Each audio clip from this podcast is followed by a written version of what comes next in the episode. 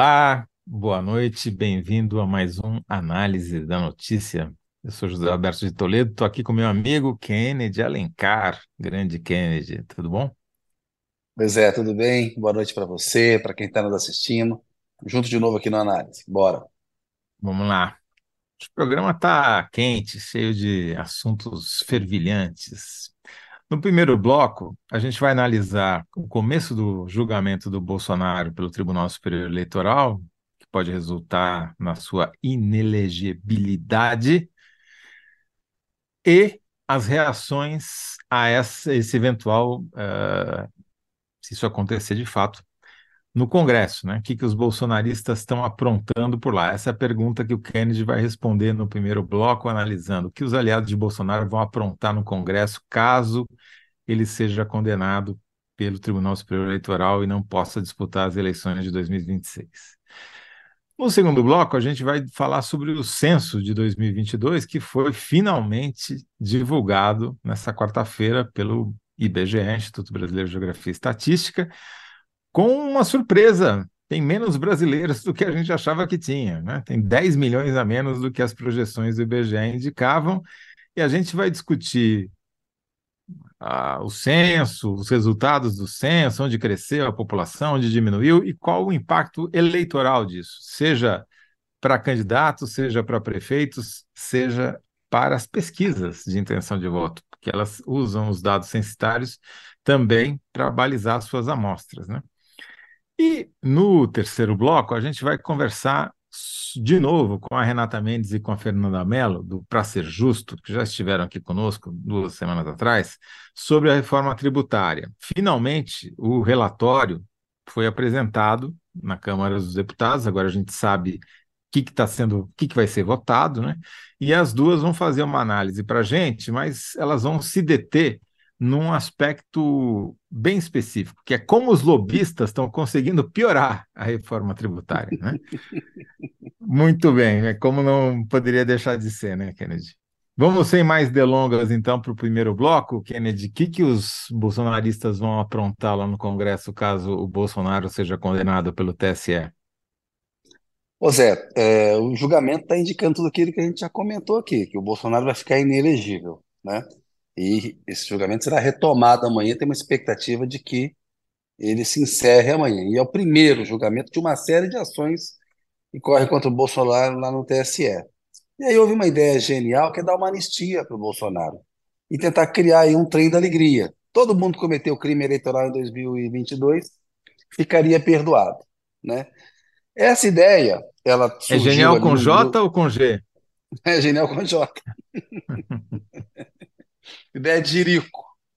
Ela surgiu ali no grupo do PL, que é um núcleo bolsonarista, né? Falar, ah, vamos salvar o Bolsonaro e já vamos atrair apoio, vai ter muita gente interessada, porque ninguém cometeu crime eleitoral. Primeiro que não tem tanto apoio assim a uma medida dessa. O Congresso está votando aí um baita de um trem da alegria aí, nós já analisamos aqui sobre contas passadas dos partidos, etc. e tal. Dois, isso vai turbinar as acusações que tramitam no âmbito do Supremo Tribunal Federal e primeira instância de justiça. Ou seja, uma coisa dessa só vai aumentar a chance de o Bolsonaro ser preso, né? que é uma discussão que é para onde a coisa caminha. Portanto, está parecendo um tiro no pé. O Valdemar da Costa Neto, que não é bobo e que tem interesse em ter o Bolsonaro como cabo eleitoral, né? já sacou as vantagens de ter um Bolsonaro como cabo eleitoral, está é, tá dizendo que a melhor coisa é aceitar o resultado do TSE, argumentar dentro das instâncias da justiça, porque vai parecer uma afronta a uma decisão do TSE. Tem mais de 15 ações lá, não é uma boa ideia e pode reforçar as acusações em outras esferas da justiça que podem levar à prisão do Bolsonaro. Não estão afim de bancar o Bolsonaro, não, Toledo. Esse é o bastidor, é, esse é o que está acontecendo lá. Quem são os gênios com J?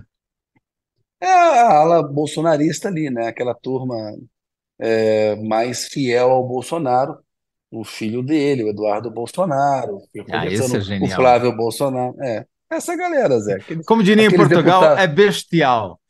É, aquele pessoal que dá vexame na CPI dos atos golpistas, né? Mas os líderes partidários, assim, não estão a fim de comprar uma anistia para o Bolsonaro, ainda mais diante de uma decisão tão bem fundamentada de tantos crimes cometidos.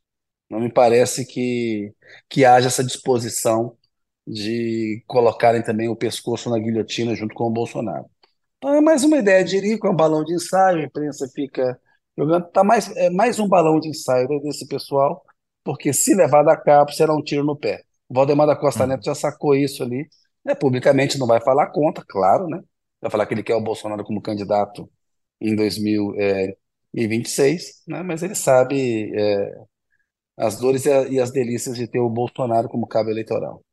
E ele, Valdemar, também deve estar preocupado em tomar outra multa milionária, como ele já tomou do Tribunal Eleitoral, né? E o Caso... Bolsonaro cometeu uma série de crimes, né? Tem que pagar Sim. pelos crimes que ele cometeu. Não dá.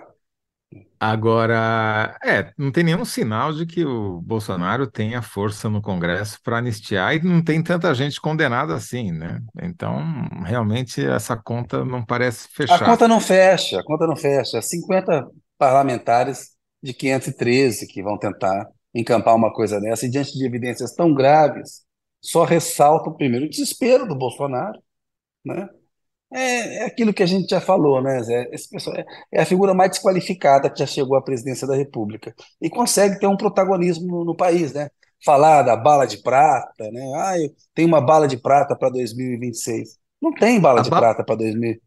A bala de prata dele, Kennedy, primeiro que não é de prata, talvez seja uma bala dessas de chupar, tal, porque o que, que ele quer? Ele quer ser uh, que ter o mesmo a mesma trajetória do Lula, ou seja, ser condenado pelo TSE e depois ter as suas condenações revogadas pelo Supremo Tribunal Federal para voltar nos braços do povo em 2026.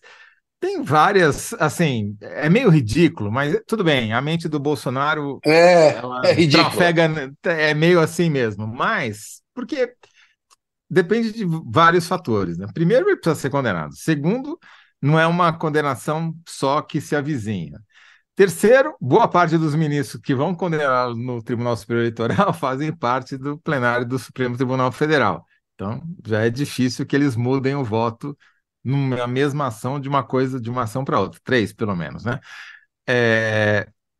E a conjuntura econômica é que vai determinar o sucesso ou não do, da candidatura Zé, do ele... Lula. Do... Qual é a disposição desses ministros do Supremo que foram xingados pelo Bolsonaro, pelos bolsonaristas que pediam para fechar o Supremo, de devolver o Bolsonaro para o jogo político? Qual é a chance real de uma figura como o Bolsonaro ter uma articulação no Supremo que vá além do André Mendonça e do Cássio Nunes. Nem o é. Fux entra nessa. Né? Faquinha é. vai entrar, não vai. O Barroso não vai. Foi chincalhado. O Alexandre de Moraes não vai. O Gilmar não vai. O Cristiano Zanin não vai. O próximo é. indicado para o lugar da Rosa Weber não vai. A Carmen Lúcia vai? Não vai.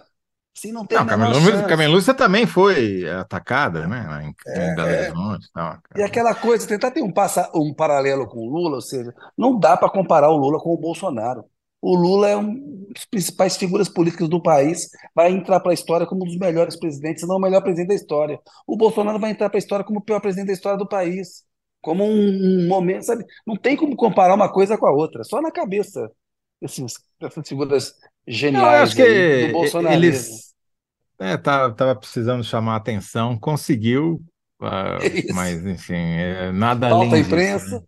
É, exatamente. A bala de o... prata indica o Eduardo Bolsonaro lá. Entendeu? Esse é, gênio. Exato. É, sim. É, não, não Olha, dá, vou ler, enquanto você vai pensando aí no, na sua síntese para a pergunta o que, que os bolsonaristas vão aprontar no Congresso, vou ler algumas das respostas que já chegaram aqui. Né? O Danilo Sotero Rogério foi, como sempre, o primeiro, disse medir o amor do Centrão por Bolsonaro com uma anistia. É, foi preciso, Danilo, hoje. É, a Rosiane Arroxo, vão deixá-lo no meio do caminho e procurar outra turma. Gigantes do Olimpo, deuses mitológicos. Eu acho que é o nome mais longo de Twitter, conta de Twitter que existe, né? A parte órfã vai atrás de novas alianças. E a parte apaixonada vai seguir no mimimi de perseguido. Lucélia Lima, choro e ranger de dentes, o discurso do vitimismo vai reinar. A Timbuzeira diz, boa noite de Dublin, Irlanda. Olha só que chique, hein? Temos lá Nossa, boa gente noite. na Irlanda assistindo, é, lá é noite mesmo. É. A Ingrid Kalimann Sampaio, já estão aprontando, querem anistia ampla, geral e restrita, mas será inconstitucional. Renato Sá, alguns aliados bolsonaristas irão aloprar, mas a maioria já o abandonou. A Margarida von Schwenk, os aliados irão se devorar pela herança do ex-presidente. Edilene Leandro, estou em Caruaru, primeiro ouvindo os, as melhores análises e depois a cair no forró. Tá demais, né, Edilene? Uhum, tá animado. Boa. E o Jorge Vaquim, os aliados vão aprontar a festa de despedida. Tá boa, vai ser dura essa concorrência tá hoje. Hein? Vai ser, tá boa vai ser, essa. vai ser. Qual que é a sua síntese, Kennedy? Acho que a síntese é, é aliados de Bolsonaro tentam aprovar a anistia que não tem chance de prosperar. A anistia a Bolsonaro não tem chance de prosperar.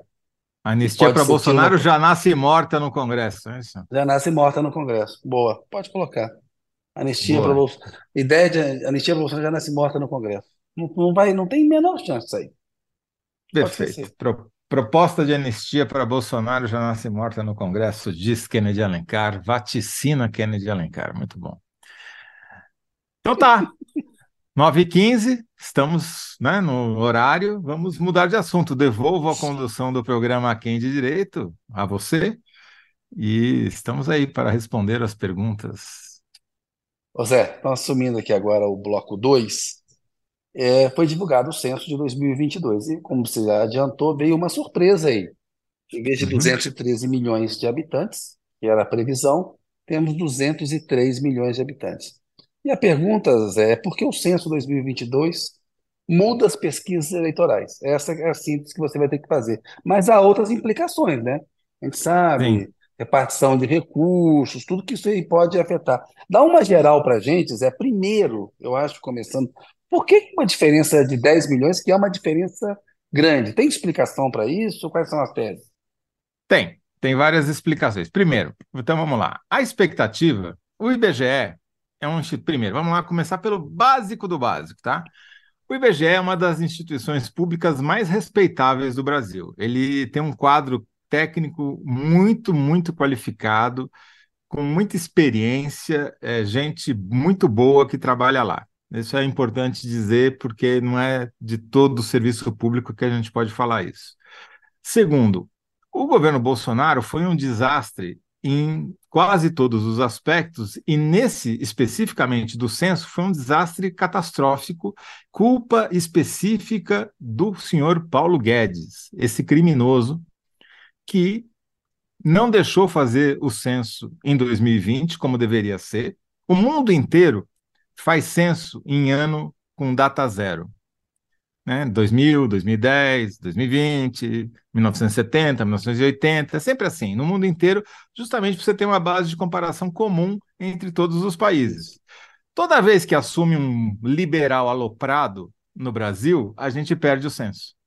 O Collor assumiu a presidência em 1990, fez aquele forrobodó danado na economia com a Zélia, congelou, poupança, o escambau, o que, que aconteceu? O censo não foi feito em 1990, foi feito em 1991. Agora, de novo, assumiu outro, alopra, outro aloprado que gosta de ter contas no exterior, mas não sabe fazer conta no Brasil, que é o Paulo, Paulo Guedes. Guedes, que foi ministro da Fazenda do Bolsonaro, Exatamente. da economia. Né? Exatamente. Da economia. E ele, ele juntou não Fazenda, deixou... planejamento e tudo lá. Desculpe, vai lá, Zé.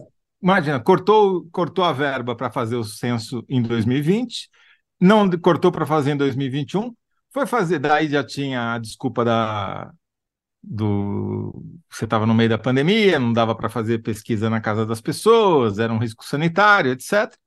Foi fazer lá em 2022 com uma fração do orçamento, eles cortaram brutalmente o orçamento para fazer o censo.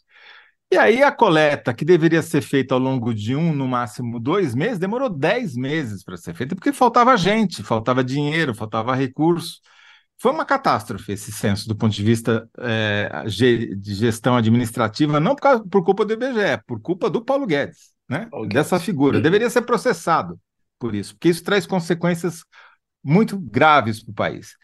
Até para a formulação das políticas públicas, né? Você precisa claro. saber. Você não sabe quem, quantas pessoas moram, aonde, qual a religião, sexo, escolaridade, renda que elas têm, é, enfim. Isso é fundamental. Bom, então, tirando o fator Paulo Guedes, teve o problema da pandemia. A coleta, quando começou, ainda a gente sofria um problema, os efeitos da pandemia. Muita gente mudou de cidade foi morar, saiu da, das capitais, das grandes cidades e foi morar no interior, porque era trabalho remoto, então tanto fazia onde você vivia, né? Isso certamente impactou o resultado do censo. Eu vou dar um exemplo aqui que eu acabei de encontrar fuçando nas tabelas do IBGE. A cidade brasileira que teve o maior crescimento em números absolutos de população foi Manaus. É, faz algum sentido, Manaus, apesar de ter sido um dos epicentros da pandemia, é uma cidade que cresceu muito nos últimos anos, atraiu populações de outras regiões do estado e de outros estados também. A segunda, em números absolutos, foi Brasília, que também cresceu. Você mora aí, você sabe melhor do que eu. Brasília multiplicou. Virou a terceira, tamanho. virou a terceira maior cidade do país, está atrás de São Paulo e Rio. Exatamente. A terceiro maior contingente de agregado de população foi para a cidade de São Paulo, que é natural, porque é a maior cidade do país, tem quase o dobro da, de tamanho da segunda maior cidade, que é o Rio de Janeiro. Então é natural que ela tenha tido esse crescimento. Agora, o quarto maior crescimento foi em Sorocaba, eu não vou falar que Sorocaba faz parte da Grande Matão, senão o Felipe Virgílio vai brigar comigo, mas está ali, é vizinha. né? É, Sorocaba fica aqui a 100 quilômetros de São Paulo, na direção oeste da capital, né? e ela de fato teve um crescimento muito grande nesses últimos 12 anos. A, região norte de Sorocaba, me informa o Virgílio, é, teve uma expansão territorial grande, com empreendimentos imobiliários, infraestrutura, shopping center, etc. E atraiu população. Provavelmente atraiu gente que morava em São Paulo e foi morar em Sorocaba, por exemplo, ou de outras cidades da região, né? Isso a gente vai precisar ver depois no detalhe. Aí eu fui ver, para ver se esse crescimento era real, fui comparar com o crescimento do eleitorado em Sorocaba. E no mesmo período em que ela ganhou 137 mil é, habitantes novos, nesses 12 anos, Sorocaba ganhou 107 mil novos eleitores, então está em linha. Né? As duas popula né? A população cresceu e o eleitorado cresceu também, junto. Mas aí eu fiquei intrigado com São Paulo. Falei, vem cá, São Paulo cresceu um pouquinho mais que Sorocaba. 198 mil pessoas, 198 mil habitantes a mais. E o eleitorado de São Paulo, nesse mesmo período, o que, que aconteceu? Pois ele cresceu cinco vezes mais. Ele cresceu mais de 800 mil novos eleitores exatamente no mesmo período. Cresceu cinco vezes mais eleitores do que gente? Como pode isso? Minha hipótese, eu não tenho como confirmar isso agora, vai ser obviamente isso objeto de estudos de gente mais qualificada do que eu, é que muitos moradores de São Paulo saíram da cidade e isso fez com que o crescimento, quando foi o recenseador chegou lá para fazer o recenseamento, a pessoa já não morava mais lá, foram morar em Itu, Sorocaba, na Praia Grande, no, em Santos, ou até em outros estados, mas não mudou o título eleitoral. Isso. O domicílio eleitoral ficou mantido na cidade de São Paulo. Então, isso explicaria esse crescimento cinco vezes maior do eleitorado em comparação com o crescimento uh, da população. Então, Kennedy, moral da história: a população do Brasil está crescendo menos. Eu não acho que o censo esteja errado. Eu acho que a projeção estava é, exagerada. É, talvez tenha uma subnotificação, aí uma, um subrecenseamento nesse número, mas agora é o número que temos, é com esse que a gente vai para frente. Esperar 2030. É, Vai ter que esperar. O ideal seria fazer uma contagem populacional, que é muito mais simples, porque você só conta as pessoas, você não fica fazendo um questionário com 30 perguntas, é, como foi feito, por exemplo, em, se não me engano, 1996. Né? Então você faz no meio da década para ajustar as suas Sim, projeções. Ajustar. Faz E sentido. né, eu acho que seria eh, talvez eh, uma boa medida. Mas, enfim, o que, que, qual- que, que a gente tira de conclusão do Qual uma censo? ideia boa para o governo Lula aí? Fazer um censo em 2025. Propor um censo para é, 2025. pode Isso, ser. né? É, agora, o que, que a gente vê? O crescimento do Brasil desacelerou, populacional do Brasil desacelerou muito. Ele está em meio por cento ao ano. É uma taxa baixa, bem baixa. Para você ter uma ideia, quando eu comecei no jornalismo 35 anos atrás, uma das primeiras reportagens que eu publiquei na Folha de São Paulo era uma projeção do próprio IBGE de que a população brasileira ia estabilizar em 2050. Nessa taxa que a gente viu divulgada hoje, essa estabilização vai acontecer muito antes, talvez 20 anos antes. É, o que significa que você chega num patamar, estabiliza e depois começa a cair, né? Como já acontece, acontece na maioria dos países europeus, no Japão, etc.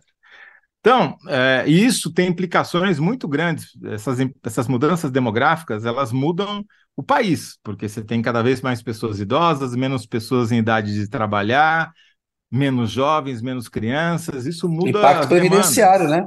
Financiamento da Previdência, é um Previdência, saúde, você precisa ter mais clínica geriátrica e menos, menos maternidade, você precisa ter escolas, eh, menos escolas e, e mais eh, hospitais. Tem, eh, muda tudo, né? Então, assim, é uma notícia importante.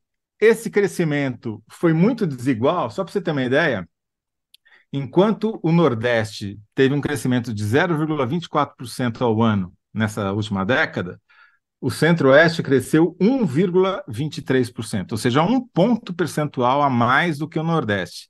Isso muda a composição e o peso das populações, obviamente, né? O, o Norte Centro-Oeste cresce em proporção, o Nordeste perde em proporção, isso impacta até as pesquisas eleitorais. Então, os institutos de pesquisa, embora eles levem em conta os dados eleitorais, eles também consideram os dados de população para várias, para várias questões. Então, você vai ter nas amostras que diminuir o peso do Nordeste, aumentar o peso do Centro-Oeste, isso tem impactos, inclusive, nas pesquisas. Agora, a maior impacto, Kennedy, vai ser na eleição de prefeito no ano que vem. Por quê? Sim. Tem muito município que perdeu população. E ao perder população, ele corre o risco de mudar de faixa e perder dinheiro do Fundo de Participação dos Municípios. Isso gera uma gritaria desgraçada. E tem outros que ganharam muita população. Então, Canaã dos Carajás foi o município que mais cresceu proporcionalmente no Brasil nos últimos 12 anos. Ele deu um salto, cresceu quase 300%. É, vai ter um aumento da sua, do seu fundo de participação dos municípios. Né?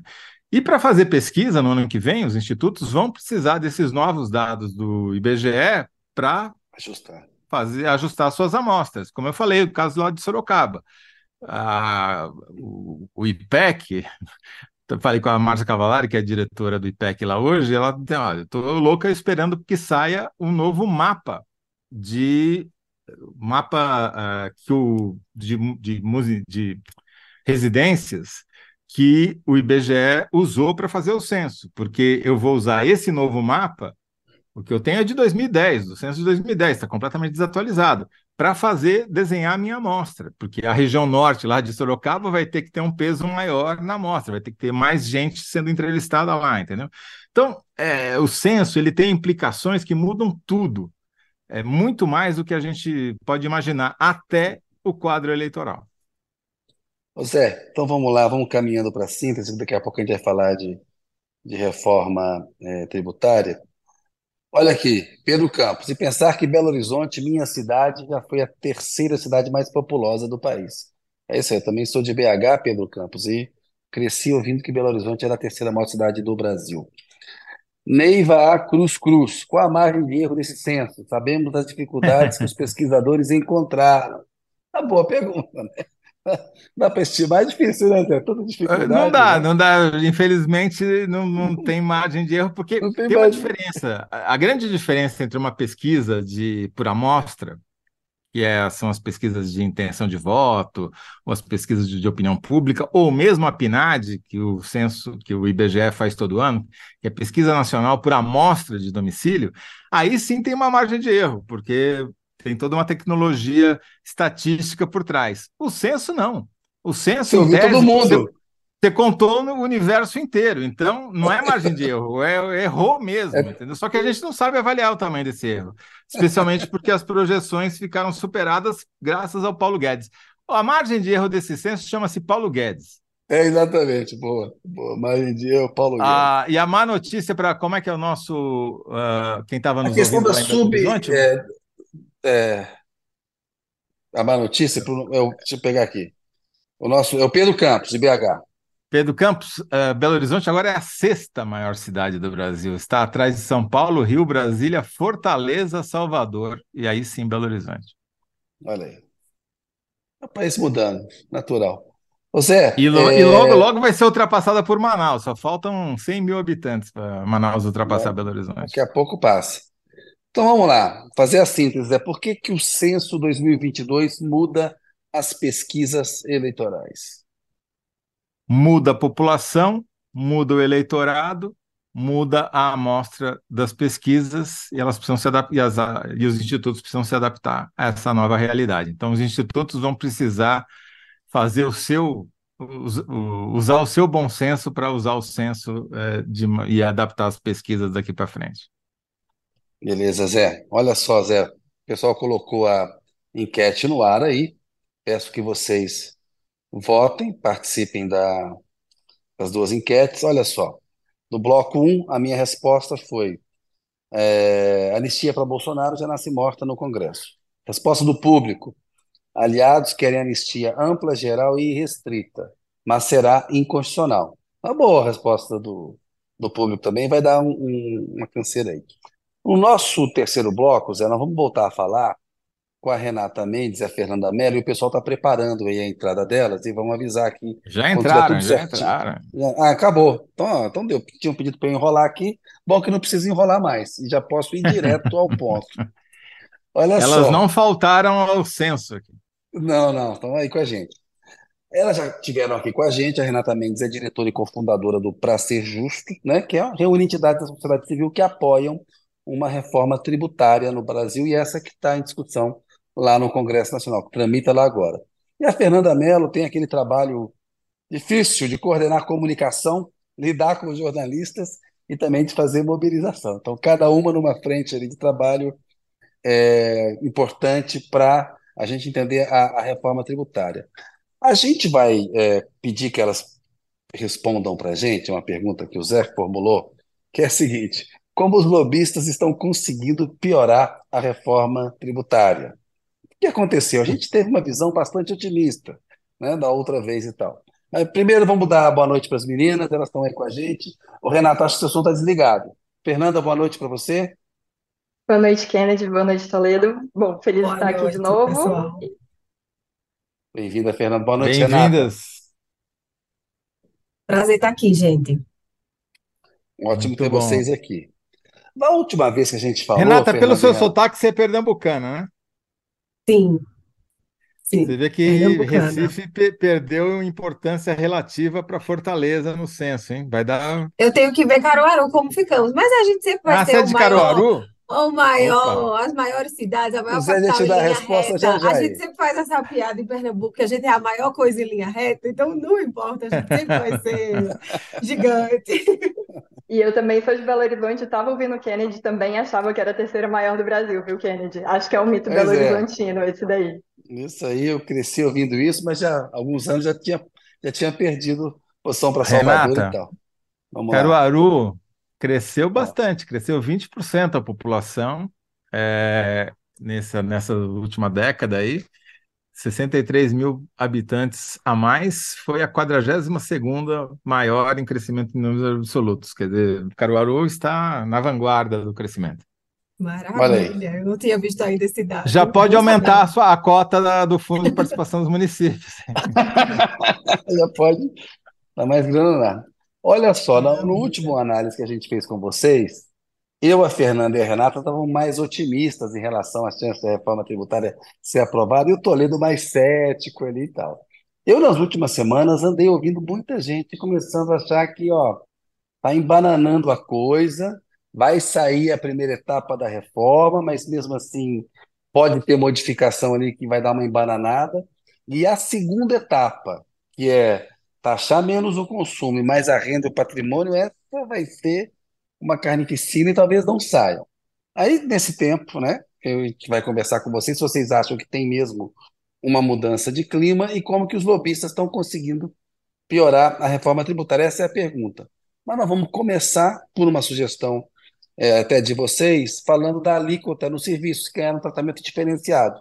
Né? Explicar por que, que isso aconteceu, porque o ideal era ter uma alíquota única. Então, eu queria passar a palavra. Vamos começar com a, com a Renata, pode ser? Pode ser? Vamos lá. Ou Vamos lá. Fernanda vai, eu explico dos lobbies, que eu estou mais aqui também, meio laicar. É, acho que talvez seja melhor por Fernanda começar. É, depois eu vou entro na questão do- dos lobbies e alteração do texto. Então vai, Bom, Fernanda. Eu Vambora. vou, não vou conseguir não pegar um gancho nessa pergunta geral, Kennedy, só para passar a nossa visão sobre o relatório antes de entrar nesse ponto específico das alíquotas. Então, na última quinta-feira, a gente teve a apresentação do parecer do relator Agnaldo Ribeiro, da PEC 45. Esse, segundo relator, é um texto preliminar, então ainda existe a expectativa de que ele seja votado, é, modificado em relação à provável data de votação que está sendo dita pelo Agnaldo, pelo próprio Arthur Lira, na semana que vem, né, na primeira semana de julho. E, de modo geral, apesar de modificações que tiveram, a nossa avaliação ainda é bastante positiva. É, nós acreditamos que o espírito da reforma está mantido e que os principais pontos que, de fato, são essenciais para alinhar o sistema tributário brasileiro ao restante do mundo seguem por ali. É, dito isso, foram sim abertas algumas exceções e alguns benefícios entraram nessa reforma. É, todos eles têm alguma importância social e têm um papel, principalmente um papel muito relevante para garantir que esse texto seja aprovado, né? Então aí já entra um pouquinho dos lobbies que a Renata vai me complementar e falar melhor para frente.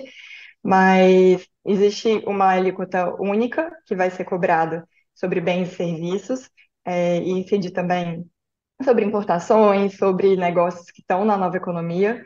Isso é bastante positivo, gera simplificação, gera redução de desigualdades. Além disso, ficou proibida a criação de novos benefícios e a ampliação de alíquotas reduzidas, além do que já está ali, previsto no texto da Constituição. Isso também é bastante positivo, porque você diminui as chances de que várias exceções continuem sendo criadas ao longo do tempo e aumenta o trabalho de quem quer defender um grupo e um interesse muito específico, né? Então é bastante diferente você ter que aprovar um projeto de lei ou uma mudança na Constituição para conseguir ser beneficiado. É, e aí, além disso, o texto prevê a alíquota de 50% para alguns setores, e aí esses com o argumento de que são setores de interesse é, social, então, educação, saúde, medicamentos, dispositivos médicos, transporte público coletivo, produtos in natura e da agropecuária, extrativista e cesta básica vão ter 50% da alíquota total do, do CBS e do IBS que vão ser cobrados sobre todos os bens e serviços. Fernanda, E deixa eu te poder- interromper. Claro. Desculpa, é que eh, eu, eu tenho lido muito esse número, 50%, e eu temo que algumas pessoas entendam que vão cobrar 50% do 50%. valor do bem, né? Então, eh, eu acho que era legal dizer, a alíquota não tem um valor fixado ainda, a alíquota cheia, digamos. Não temos a alíquota inteira fixada, é um ótimo ponto, Toledo. Obrigada por me interromper e pedir esse esclarecimento. É, as estimativas são que ela deve ficar na faixa dos 25%. Essa alíquota vai ser calculada de forma a manter a arrecadação que existe hoje. Então, vai depender um pouco também de quantos regimes, quantas exceções entrarem, né? Quanto mais produtos pagarem menos e itens pagarem menos, o custo sobe para o resto inteiro, né? Então, essa alíquota ainda Entendi. está em definição. Provavelmente Vamos ser só, só dar um exemplo, então. Se um produto tem um preço, um custo, an- antes dos impostos, de 100 reais, ele pagaria, o preço final dele seria de, cento, vamos, vamos dizer que a alíquota é 26, só para facilitar a conta e evitar a casa decimal. É, seria de 126 reais, certo? 26% Perfeito. seria um- esse imposto sobre o consumo, né? E alguns produtos, você citou saúde educa e serviços, saúde, educação, cesta básica, teria, pagariam 113, digamos assim. Exatamente, foi bastante próxima é, a sua estimativa aí, a cálculo é de 25%, então tá quase ali. Tá, perfeito. Tá. Só para deixar claro, não, porque eu já vi vídeos de bolsonarista dizendo que ia ter Isso. aumento de 50% do imposto para, enfim. Não, é um ótimo ponto. E aí, além dessas exceções, vão poder ter alíquota zero, né? Medicamentos e o ProUni e o PERF, que é o Programa de Retomada do Setor de Eventos, vão poder ter a alíquota zero para o imposto federal. É, então, nossa visão, só reforçando aqui, são exceções compreensíveis, dado a relevância social de alguns desses setores e muito necessárias politicamente, mas, como para ser justo, a gente entende que elas não podem ser ampliadas também. Aí, sobre o risco de distorcer muito a reforma que a gente está discutindo e a simplificação e a redução de desigualdades que a gente quer gerar por meio dessa reforma. Ser ampliada que você fala, incluir novos produtos, novos eh, bens e serviços aí dentro. Exato, é- essa é uma possibilidade. Outra possibilidade também, por exemplo, é tirar algumas das isenções que estão em 50%, passar para zero. É, são alguns mecanismos que podem ser adotados. Bom, agora chegou a vez da Renata falar dos lobbies que estão piorando a Vamos reforma. lá. Aí eu já pego carona nesse, nesse ponto que Fernanda falou. Então, por exemplo, a cesta básica está ali previsto uma redução de 50, né, uma alíquota, a metade da alíquota cheia, né, é, incidente ali nos, nos itens da cesta básica. A gente sabe que, por exemplo, o agro tem defendido, um dos pontos que eles estão buscando alteração é aumentar é, essa redução. Então, em vez de ser a metade, ser 80% de redução em, em relação, 80% é, de redução em relação à alíquota cheia. Então, isso seria uma redução ainda maior. Parece positivo, porque, ah, legal, né? São alimentos, todo mundo consome, seria importante a gente ter uma, uma redução nesse, nesse tributo, mas aí o que acontece é, quanto menor a tributação dos alimentos, esse, esse, esse benefício se estende para toda a população, para quem precisa de uma alíquota menor e para quem não precisa e pode pagar uma alíquota cheia sobre os alimentos. Então, isso tem um custo é, de fazer esse tipo de desoneração, né? Quando a gente estende, quanto mais estender esse benefício, mais difícil, por exemplo, é fazer o cashback, que é a devolução, é ter recurso disponível para devolver o tributo para quem mais precisa, né? E para as famílias que hoje a tributação do consumo pesa demais na renda delas, para as famílias mais pobres chega em quase 30%, 30% ali da renda mensal onerada com o consumo, e aí você vai beneficiar quem não está precisando desse benefício e não vai ter recurso para o cashback. Então, essa é uma coisa que a gente é contraintuitivo, dá trabalho explicar isso e, né, e colocar na prática ali para os parlamentares por que que tem um trade-off que, por mais que pareça legal essa defesa do agro, isso na prática vai se reverter num gasto enorme, mas é, não necessariamente vai beneficiar quem mais precisa. Então, Vamos dar uns Começa- exemplos, fazer a mesma. Bora. Desculpa, vou te Isso. interromper também, Bora. só para a gente é, é, entender. Então, vamos pegar, escolhe um alimento aí que vai ser isento em, em metade, vai, vai só pagar metade da alíquota. Arroz. Qual? Todos, Arroz, todos feijão. eles não. Arroz, tá bom. É. O, qual que é o, o, o, o problema? E aí você pode explicar melhor do que eu. As pessoas de maior renda consomem muito mais do que as de menor renda, né? É, tem um dado que o Marcelo Medeiros, economista, falou aqui para a gente na semana passada: 25% da po- é, um, é, 1% da população consome 25%, é, é responsável por 25% do consumo. Então, esse cara vai estar sendo é, beneficiado 25 vezes mais. Não, 25 vezes estou exagerando, mas é, é, não, mas é 25 vezes mais do que a, a metade da, da população que, que consome, é, ou um quarto da população que co- consome 25% também, enfim, do mais pobre, né? Então, essa que é a. E daí a vantagem do chamado cashback, que é em vez de todo mundo paga igual, mas aquele que é pobre recebe de volta em, em espécie, é isso? É isso, é isso. E aí hoje, como a gente tem, e assim, vários países da América Latina estão mantendo as duas coisas. Tem uma redução para a tributação dos alimentos, né? Tem uma alíquota menor ali para o que é básico e fazer essa devolução. Idealmente, a melhor coisa é fazer a devolução somente ter, né, todo mundo pagar a mesma, o mesmo imposto nesses itens básicos. Mas só para dar um exemplo hoje, Toledo, você trouxe esse ponto em relação à cesta básica, eu estou com esse dado aqui. Então, hoje, dos, dos recursos que são investidos no, do Brasil para ter ali isenção de PIS e COFINS na cesta básica, é, 47% desse benefício, a metade, são 18 bilhões que são investidos em cesta básica mais ou menos por ano, né, nessas isenções. É, 47% ficam com os 28% mais ricos, 30% mais ricos. Então, é, mais da metade do recurso vai para quem não precisa dessa isenção. Custa caro.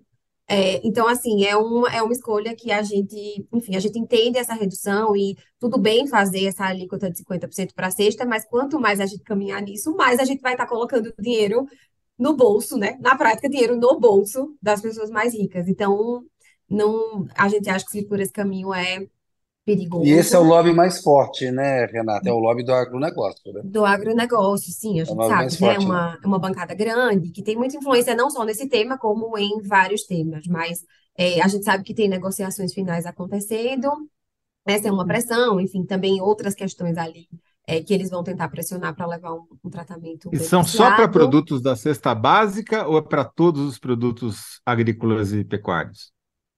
Pra, no...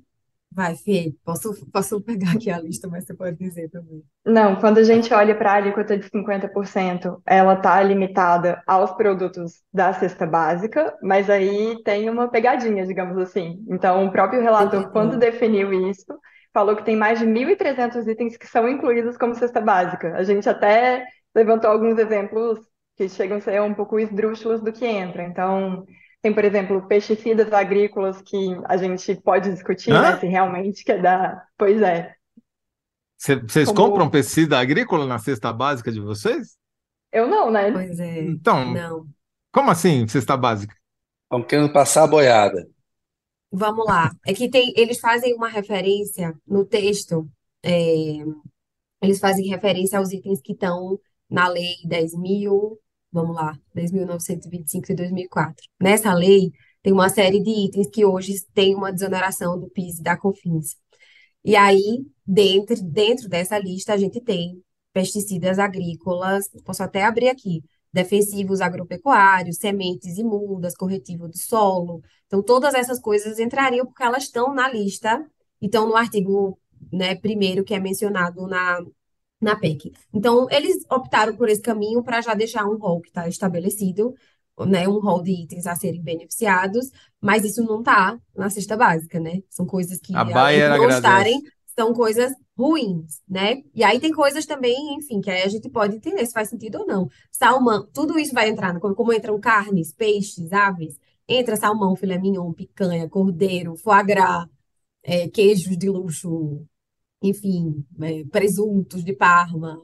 Eu, eu sou vegetariana, nem entendo tudo isso, mas enfim, mil coisas que, Uma que coisa entram bem nesse básica. pacote para além de defensivos, né? Então, é uma coisa que a gente está pressionando para ver se, desculpa, Kennedy, para entender se a gente consegue fechar um rol mais específico e não estender esses benefícios e entrar essas pegadinhas no meio do caminho de coisas que não precisariam e que a gente não tem interesse, né? Como sociedade, que sejam beneficiadas. Então, alimento ok, mas não dá para estender isso para outras coisas, né? Não, porque é, não é a alimento, tá- ninguém come pesticida, né? Pelo amor de Deus, né? Aí salmão dizer, na até cesta comemos básica, pô, indiretamente, mas, pô, é, Infelizmente. foie gras na cesta básica não dá. Mas explica pra gente, essa simplificação, esse imposto que você está falando aí, qual que é o nome dele? Ele é a união de quais impostos? E que outros impostos a gente vai ter nessa fase de simplificação? É, vamos lá.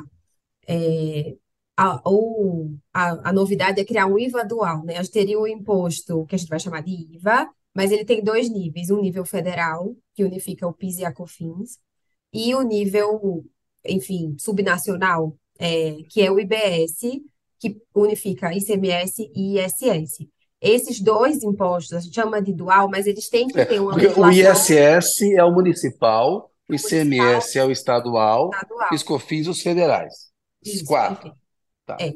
E aí o que é que o que é que essa o que é que a PEC está prevendo, né? Que esses dois impostos, apesar de eles estarem separados por níveis, é, eles vão ser regulamentados da mesma forma. Então tudo que for definido em um deve estar espelhado no outro para garantir, né, essa arrecadação e todos os benefícios, todas as isenções, todos os tratamentos diferenciados, eles têm que se espelhar nos dois níveis para eles serem impostos integrados e racionalizados, e terem uma fiscalização que pode ser feita para esses dois níveis.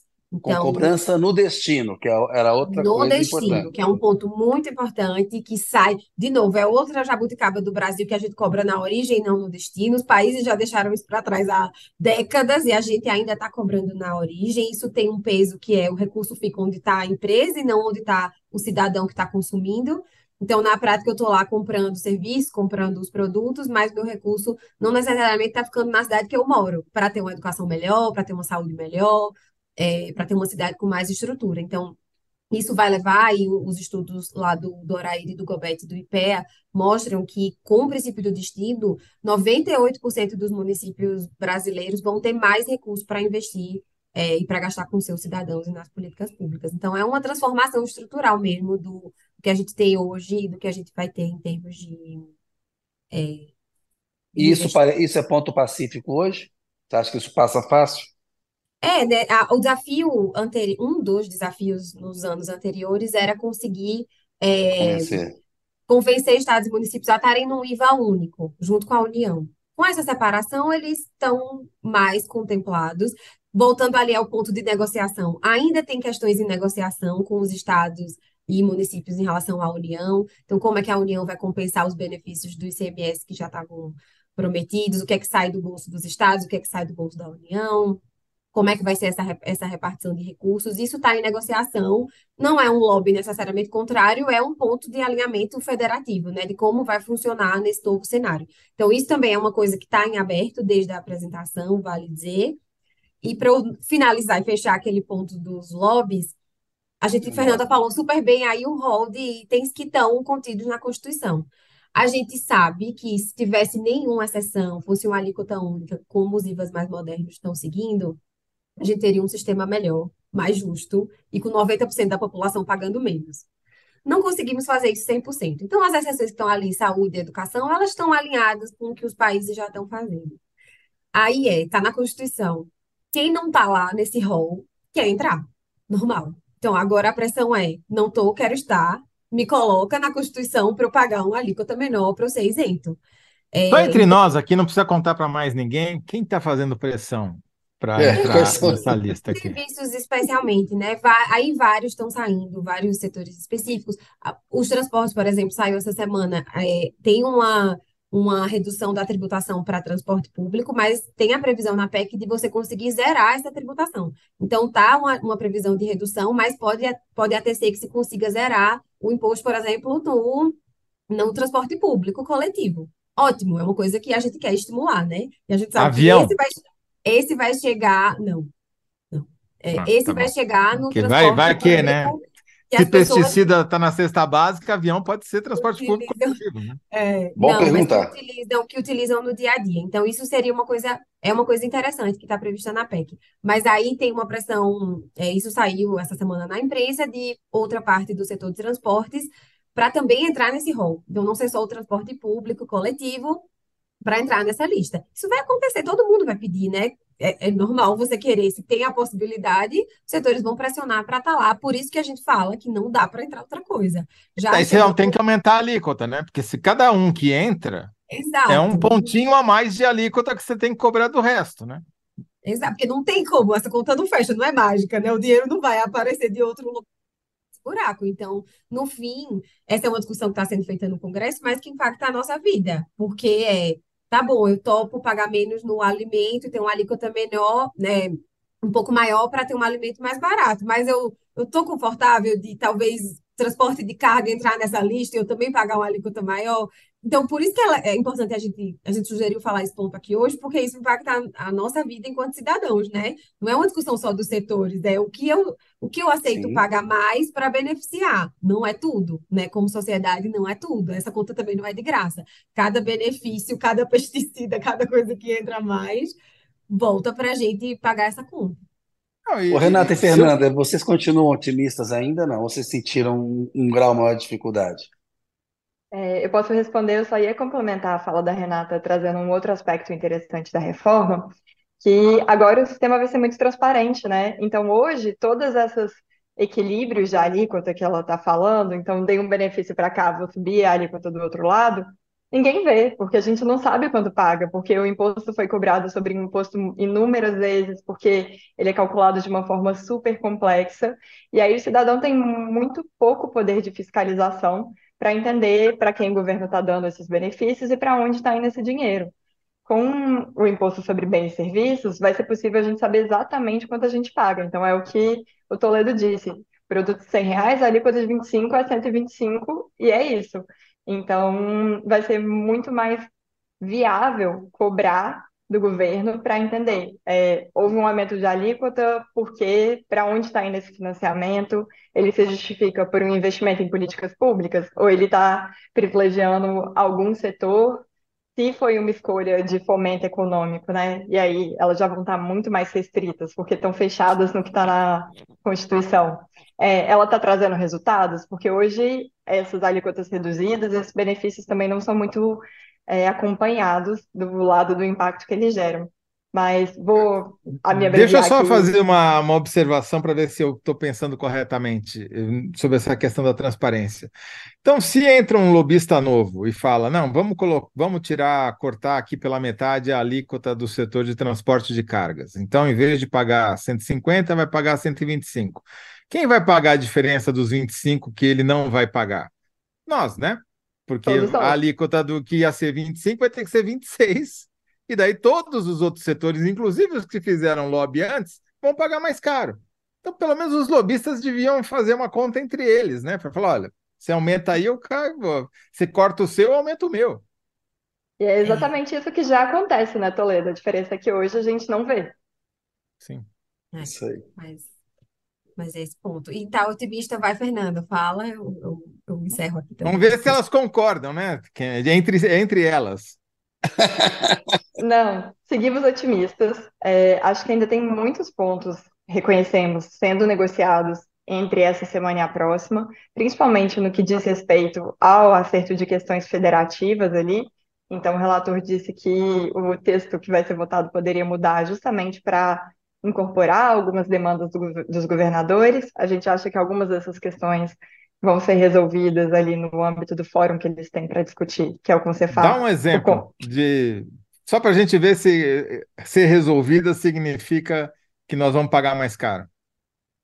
Não necessariamente. É, tem algumas discussões nesse sentido, mas que não necessariamente vão impactar na carga tributária do consumo. Então, por exemplo, qual que é o tamanho do Fundo de Desenvolvimento Regional que o governo, o governo federal vai financiar para os estados é, como fomento ao desenvolvimento, né? Então, eles não vão ter mais a possibilidade de conceder benefícios regionais para atrair empresas, isso vai ser feito por meio de um fundo de desenvolvimento regional financiado pelo governo, o que a nossa visão é bastante positiva, porque, de novo, você faz isso de uma forma muito mais transparente, né? Acaba é, a guerra fazer... fiscal, é isso? Acaba aquela Acaba guerra fiscal entre os estados para atrair Sim. uma empresa automobilística, isso vai acabar. Isso acaba, principalmente por causa do princípio do destino que a Renata mencionou ali. Como vai ser cobrado no local de consumo, não faz sentido você é, diminuir o preço, já que é o consumidor, né? E não onde a empresa vai se instalar, que decide qual que é o tamanho do imposto. Quer dizer, Mas... o prefeito vai fazer lobby para instalar um supermercado e não uma fábrica no seu município, para ver se um atacadista, qualquer coisa que atraia consumidores para a sua cidade. Né? Pode ser também. E aí, o bom é que o dinheiro do supermercado vai ficar naquele município e vai se reverter em políticas públicas para aqueles cidadãos, né? E não para outro município e outra cidade. E estimula a atrair população, né? Porque quanto mais população, mais consumidor, maior a arrecadação. Só para dar um dado aqui para a gente Olha casar. Olha aí, de novo. Olha Exatamente, aí, é... a gente vai aqui é tudo, é, né, ao mesmo, tudo ao mesmo tempo agora. 2.399 municípios perderam população nos últimos 12 anos. Esses daí vão ter que trabalhar para recuperar a gente para aumentar a sua arrecadação nessa nova reforma. É, mas a gente idealiza muito a ideia de aumento de população. Nem sempre uma, uma cidade crescer, ter uma explosão habitacional, isso traz coisas boas para a cidade também. Sim, é verdade. Tem mais tem custo também. É, tem custo, tem custo também. também. Mas pelo menos agora vai trazer receita, porque antigamente se trazia gente, mas não necessariamente você ia arrecadar mais com isso. Então, é um, é um ponto interessante. Eu acho que vale também, fala, reforçando aqui da transparência, já a partir dessa transição para o novo modelo, o Senado vai fixar alíquotas que ele chama de referência para a CBS e para o IBS a nível estadual municipal. Então, vai ter ali todo ano, com base na arrecadação, essa definição do que é a alíquota de referência. Se os estados e municípios, eles vão ter autonomia para mexer nessa alíquota, mas para isso eles vão ter que aprovar uma legislação e falar quanto é esse aumento para a população. olha onde vamos chegar a gente vai saber se o prefeito decidir aumentar, por quê, ou a prefeita, porque aumentou, o governador, e como isso vai impactar a nossa compra final, porque a gente também vai saber qual é a alíquota, né? Somando ali no município que a gente mora, a gente vai ter 100% da visão, se é o que saiu do Senado ou se o nosso prefeito, prefeita, governador, governadora decidiram aumentar um pouco mais do que o que é sugerido pelo, pelo Senado. É um nível que os outros países já têm, que finalmente vamos ter de saber e de poder cobrar de fato, porque vai, né, vai ser necessário prestar conta sobre isso, né? Você vai saber a cidade vizinha quanto paga, o estado vizinho quanto paga. Então vai ter essa guerra do bem de você poder dizer, poxa, mas na Paraíba é tanto. Em Recife é tanto, e aqui em Caruaru, por que, que eu estou pagando dessa forma? Isso vai isso é ser imediatamente. Poderoso. Ô, Renato, e vai ser imediatamente após a aprovação da reforma ou tem a, a, fase de transição? Quanto tempo isso vai demorar? Na transição, né? A transição demora alguns Kennedy não pagou a conta de luz dele ali, cortaram a lâmpada dele. É, vou pegar aqui uma outra. Mas durante a transição, é Kennedy, a, a, a CBS entra primeiro, depois vem o IBS, mas já durante essa transição, a fixação de alíquotas e essa, essa alíquota sugerida já vem pelo Senado. CBS é estadual ou municipal? A CBS é a, a contribuição a nível federal, que junta PIS federal. e COFINS. O IBS, que é sobre bens e serviços, também a nível estadual. Então, a, fede, a parte federal começaria em quanto tempo Primeiro, depois de aprovada? 2027. 27. 27. 2000, ó, consigo falar certinho aqui, mas estava com, com isso aberto. Tá? Quer dizer... 2026 começa o período de teste, com 1% de, de alíquota baixinho, só para testar e calibrar essa, essa cobrança. Em 2027 acaba PIS e COFINS e já começa o imposto a nível federal, né? A CBS. Quer dizer, tudo que a gente está discutindo aqui, é, todo esse esforço é para o próximo presidente. Quer dizer, esse presidente, presidente, não vai ver nenhum efeito dessa reforma tributária. Que é, ou, é a, a forma que se chegou para fazer acordo, uma né, expectativa já muda. Sim, claro, faz sentido. Que foi a forma para fazer o acordo, porque senão não ia ter acordo. Essa fase de transição é fundamental para todo mundo aceitar os termos da reforma, não é isso? Porque senão pode esquecer. E tem até o próprio tempo de regulamentação, né? Então, depois de aprovada a PEC, você tem que aprovar legislação complementar, legislação ordinária, tem o tempo que é requerido pela Constituição para um novo imposto entrar em vigor, então todos esses são prazos que precisam ser cumpridos. É, a CBF tem, é mais simples de regulamentar, porque depende só do governo federal, e também tem prazos de vigência mais rápido, mas aí sim, principalmente quando a gente fala do IBS, que é o de municipal e estadual, tem também um acordo com estados e municípios para ele só entrar em vigência completa em 2033.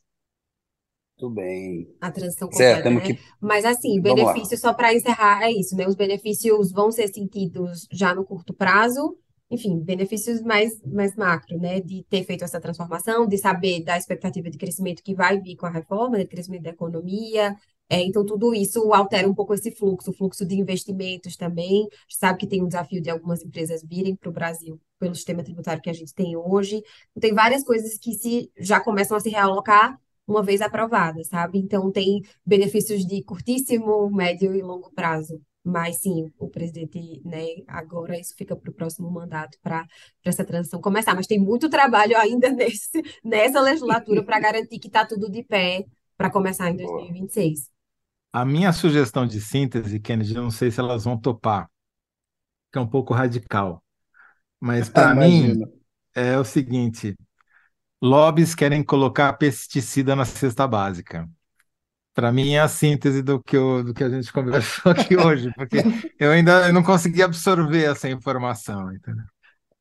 Mas eu não quero comprometer vocês, meninas. Essa daqui fica sendo a minha a versão Toledo da, é, da nossa a, conversa. A, a pergunta é como os lobistas estão conseguindo piorar a reforma tributária? Como é que vocês querem chegar a uma síntese aí? É aumentando a alíquota que não deveria, é, é diminuindo, cortando alíquotas que de, não deveriam ser cortadas, né? Se eu entendi corretamente, né? Famosa desoneração, cada um defendendo o seu. É, o seu, é. não é? Lobbies querem cortar alíquotas, suas alíquotas, eh, corta a minha, mas não corta a de- a do outro, né? Cortar as alíquotas que não deveriam ser cortadas. Acho que é exagerar no corte, né? Se bem que alíquota é Fernanda? palavrão também, hein? É. É, Ela não vai gostou muito. ser. A Fernanda, a Fernanda não gostou. Vai deixar de ser, mas ainda é, né? Porque a gente não tem essa visão, então a gente nem, nem consegue falar essa palavra no vocabulário, porque ninguém sabe a alíquota de nada. Então é por isso que é tão palavrão. É porque os lobbies que estão assim, provocando. é, quer cortar, É- querem cortar impostos que, é, os- né, os lobbies querem cortar impostos que não deveriam ser cortados, né? Acho que é Sim, de essa, garantir uma essa- diminuição de custo, né, para poucos grupos às custas de todos, assim que a gente tem falado. Essa é boa, hein? Essa, Essa é é boa, boa, Me- muito melhor que a minha. Essa é Vamos muito usar essa. boa, né? Lobbies Isso. querem diminu- diminuição de custos à custa de todos. É, E de, de impostos à custa de todos, né? É, Boa. tem Tá impostos, acho que, é. acho que é- esse cabe. Acho que esse cabe. Esse cabe? Boa. Olha Se não só, couber, a é, gente faz um acordo, uma corte na alíquota lá e tudo bem. olha só, queria agradecer muito a Fernanda, a Renata, novamente. Vocês explicam muito bem, nos ajudam aí a entender melhor um assunto que é bastante árido, viu? Boa noite. Obrigado, Fernanda. Obrigado, E já Renata. fica o convite para voltarem depois da votação para explicar a primeira, segunda, terceira etapa. A gente não falou nada sobre imposto sobre patrimônio, né? Tem muito assunto para tratar aqui. Vai ter programa até 2027 aí, a fase de transição É, diferente. exatamente, é isso aí. Vamos virar. Que assim seja, gente. Obrigada pelo convite. Obrigado. Tchau, boa noite. Obrigado. Obrigada, Kennedy Toledo. Boa noite. Valeu, boa noite, Renata. Boa noite, Fernanda. Zé, vamos lá. Chegamos ao final do programa. Enquete. Levamos, Zé. Quem respondeu melhor? 66% gostaram da resposta que eu dei lá. 33% Parabéns, ficaram com a resposta do público. Dois terços dos votos. E olha, o quórum foi alto, hein? Parabéns. qualificado. O que aliados de Bolsonaro vão aprontar no Congresso caso ele seja condenado? Anistia para Bolsonaro já nasce morta no Congresso. Segundo bloco. título. Porque o censo de 2022 muda as pesquisas eleitorais. Institutos vão precisar usar bom senso para adaptar censo nas pesquisas eleitorais. Muito bem. Coube? Grandão esse, vai coube. Bora lá. Terceiro Acho que bloco. não, muito bem. Como os lobistas estão conseguindo piorar a reforma? É o- a, a- a síntese que as meninas fizeram e que ficou assim: lobbies querem diminuição de custos à custa de A, todos. a custa de todos, né? É À isso. custa, à Perfeito. custa de todos. A crase Perfeito. é a custa de todos. Tá bom? Zé, Ótimo. amanhã, amanhã programa com você e Thales Faria, julgamento do Bolsonaro. Espero que a condenação saia, saia amanhã mesmo, porque está precisando começar a pagar pelos crimes que cometeu. Te vejo na semana que vem. Kennedy, nos vemos então terça-feira, 19 horas, e amanhã eu volto com o Thales Faria. Obrigado para quem está aqui até agora nos aguentando. Um abraço. Abraço e obrigado pela sua audiência. Valeu!